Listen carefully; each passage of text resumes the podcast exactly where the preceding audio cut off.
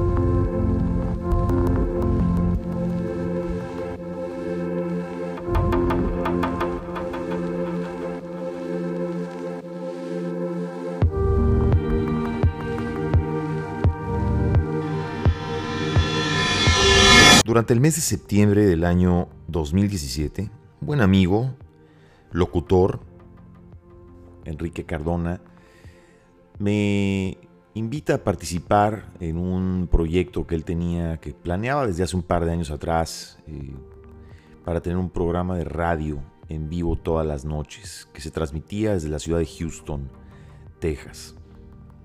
Teníamos el plan de transmitir el programa simultáneamente él desde Houston, yo desde Miami, y él tenía en mente eh, un programa de una hora. Se encontraba en planes de sindicalizar el programa en la radio de los Estados Unidos. Ya teníamos a la estación de radio, patrocinadores, el proyecto listo para caminar. Eh, teníamos toda la ilusión de arrancar este proyecto y Enrique y yo teníamos muy buena amistad.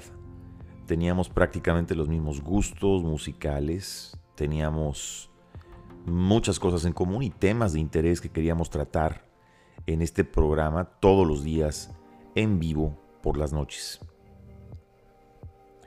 Enrique tenía un programa que se transmitía todas las mañanas, a las 8 de la mañana hora de Miami, 7 de la mañana hora de Houston. Un programa de variedad donde él daba noticias, tenía comentarios, invitados, entrevistas, en fin. Yo era un frecuente radioescucha de su programa. Y ah, normalmente, normalmente eh, cada día del locutor, o cuando era día del locutor cada año, pues nos hablábamos para felicitarnos mutuamente y siempre nos quedábamos charlando pues un buen rato, como casi todas las llamadas que, siempre teníamos, o por lo menos solíamos tener. Eh, un hombre que nunca se quedaba sin charlas y sin, y sin ah, tema para poder hablar. El programa de Enrique se transmitía, como les digo, todas las mañanas. Yo era frecuente escucha de su programa. Y bueno, esa semana él se encontraba bastante emocionado porque era el aniversario de su programa. Él cumplía 50 años y prácticamente teníamos el programa de radio, el proyecto que teníamos en conjunto, ya sindicalizado y listo para lanzarse eh, el mes de noviembre de aquel año. Ese día, eh, lo recuerdo vívidamente, un jueves por la noche, previo al día de su cumpleaños, donde él ya preparaba un barbecue con una fiesta en la casa, había hecho invitaciones a todo el mundo, iba gente de México y de varias ciudades, ¿no? Obviamente yo tenía el ticket de avión ya listo para viajar al día siguiente a Houston a asistir a su cumpleaños. Y uh, más o menos recibo una llamada a las 8 de la noche, tiempo de Miami. Eso es más o menos las 7 horas de, Houston, donde él estaba. Era precisamente mi amigo Enrique, Kiko, como yo le llamaba a él en aquel entonces. Y como siempre le dijo, me saludo, hablamos un buen rato, como siempre, hablamos de varios temas y entonces yo le pregunto, ¿y cómo va la fiesta? ¿Cómo va el barbecue? ¿Ya tienes todo preparado? Y entonces él me responde, Juan, no va a haber barbecue, ni va a haber fiesta. Y entonces, extrañamente le pregunto, oye Kiko, pero llevas planeando esto desde hace tiempo, además es, pues son tus 50 años, o sea, ¿qué, ¿qué dice tu esposa? ¿Qué dice tu familia? Simplemente él se limitó a responderme, no, simplemente no va a haber barbecue, ni va a haber fiesta. Yo entonces, muy extrañado y sorprendido, tuve una sensación en ese momento muy rara y de pronto pensé, bueno, toqué algún punto incómodo, sucedió algo, eh, hay algún malentendido. Eh, estaba tentado entre preguntarle y no preguntarle y entonces eh, simplemente no le quise tocar el tema porque lo sentí incómodo. Y en ese momento él cortó la conversación, ya como queriendo despedirse, diciéndome, Juan, hacemos un buen equipo, ¿verdad? Y le respondí, bueno, oye Kiko, claro, por supuesto que hacemos un buen equipo. Siempre hemos hecho un buen equipo y, estoy seguro que nos va a ir muy bien en este programa. Se despidió muy cortésmente, colgamos el teléfono.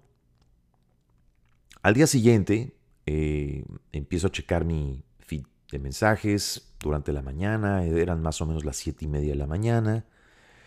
De pronto veo entre los mensajes de Messenger de mi Facebook un mensaje de Raúl Aranda, que era el productor, el productor del programa de, de Kiko, mi amigo, que me había enviado un mensaje como eso de las 5 de la mañana. Eh, bueno, pensé en llamarle en ese momento y, y, dije, bueno, voy a dar, esperar un ratito porque las 7 para mí eran las 6 en Houston y no sabía si llamarlo o no llamarlo. En el Inter me subí al auto, Camino hacia el trabajo, enciendo la radio, sintonizo la repetidora que transmitía el programa de Kiko, donde lo escuchaba yo las mañanas, y de pronto veo que el programa no se estaba transmitiendo. Transmitían música en su lugar, y eh, bueno, más sorprendido aún todavía, eh, hilando esto con el mensaje que recibí de su productor, pues lo primero que pensé fue que Kiko se había tomado el día libre, era su cumpleaños, era el día de su fiesta, posiblemente tenía que preparar y hacer todos los preparativos. Llamé directamente a Raúl Aranda, su productor, y Raúl me contestó inmediatamente el teléfono. Y bueno, al, contestar el teléfono, saludándolo, me dice, Juan, te tengo una mala noticia. Fíjate que Kiko falleció el día de ayer. Y bueno, aparte de caerme como balde de agua fría y quedar obviamente impactado por la noticia, eh, le comenté a, a Raúl, su productor, le dije, Raúl, anoche estuve hablando con él, ¿a qué hora falleció? Y Raúl me respondió y me dijo, Juan, falleció más o menos posiblemente entre las 6 y las 6.30 de la tarde. Las 6.30 de la tarde en Houston son las 7.30 en Miami. Es una hora de diferencia, una hora menos. Y todavía más sorprendido, lo primero que le dije a Raúl es, eh, discúlpame Raúl, pero yo ayer hablé con Enrique a las 8 de la noche, hora mía, que son las 7 de Houston. Y estuve con él en el teléfono cerca de 40 minutos. Raúl simplemente me dijo, Juan, es imposible que Enrique te haya llamado, porque además la llamada la recibí yo. Y él me dijo, Enrique no pudo haberte llamado a esa hora porque Enrique falleció cerca de las seis o seis y media de la tarde. Lo encontraron sus hijos en su casa eh, y él ya tenía posiblemente 30 o 40 minutos de haber fallecido. Sorprendido, confundido, asustado, extrañado y deprimido, obviamente una mezcla de todo esto, no supe ni qué pensar. Lo primero que hice fue llamar a mi esposa y preguntarle, hacerle la pregunta, oye, eh, Kiko falleció y me dicen que falleció a tal hora y yo recuerdo perfectamente bien haber hablado con él en la noche. Él me llamó ayer en la noche cerca de las 8 y, mi esposa me lo confirmó efectivamente y me dijo, dijo, sí, yo recuerdo que te llamó y que estuviste hablando con él casi 40 minutos. Pero más sorprendido quedé cuando, buscando las llamadas en el log de mi teléfono, jamás vi la llamada de él. Es decir, no estaba, no aparecía la llamada de entrada. Reconfirmé con mi esposa y me dijo, me dijo, sí, tú estuviste ayer hablando con él y sé perfectamente que era él porque yo te identifico cómo hablas cuando hablas con él. Y hablaban del proyecto, y hablaban del programa, y hablaban de la fiesta. Todavía más asustado y más sorprendido quedé. Mi vuelo a la ciudad de Houston para asistir al cumpleaños de Enrique era a las 12.30 del día. Así que me apresuré para prepararme para ir al aeropuerto y tomar el vuelo que me llevaría a la ciudad de Houston a asistir al funeral de mi amigo y socio. Drásticamente, en lugar de asistir a su fiesta de cumpleaños, todo el plan había cambiado y se había convertido en un funeral. Al ah, llegar a Houston y dirigirme a la funeraria, eh, encontré en la parte de afuera, estacionándose, a el hermano mayor, el hermano mayor de Enrique, a quien obviamente me acerqué a darle las condolencias. Lo abracé, estuve conversando con él, después entré a darle las condolencias a la familia y después de presenciar toda la escena y despedirme, muy amablemente su hermano Javier me acompañó a la puerta. Y ah, no pude evitar hacerle la pregunta y decirle, Javier, tengo la impresión, y no sé si decirte esto, no sé si contártelo, pero yo anoche, anoche hablé con Enrique. Anoche Enrique me llamó y conversamos por cerca de 40 minutos. Y yo lo noté raro al final, porque le pregunté cómo iban los preparativos para su fiesta, y él me contestó que no iba a haber fiesta y que no iba a haber barbecue. Javier, su hermano, me respondió y me dijo, Juan, Enrique llevaba dos semanas planeando la fiesta y había comprado un grill nuevo para el barbecue, había comprado y rentado eh, cosas y accesorios para la fiesta y para poner mesas en su jardín. Él compró el grill, muy ilusionado, compró ese grill cuatro días antes, es decir, el día martes de esa misma semana en la que él falleció, o lunes, él había ido a comprar ese grill. Javier me dijo esto de una manera muy tranquila, sin, digamos, que llegar a conclusiones. Él solamente me dijo, es muy extraño que te haya dicho eso, porque él estaba muy ilusionado en esta fiesta y estaba haciendo todos los preparativos y llamando gente para invitarla. Yo, para serles franco, tomé mi vuelo de regreso y durante ese vuelo de regreso a casa, un vuelo de más o menos cerca de cuatro horas, no pude en ningún momento dejar de pensar en esa charla y en esa conversación y la voz y el tono en el que Kiko, mi amigo, me dijo las cosas. Y me doy cuenta que hay cosas que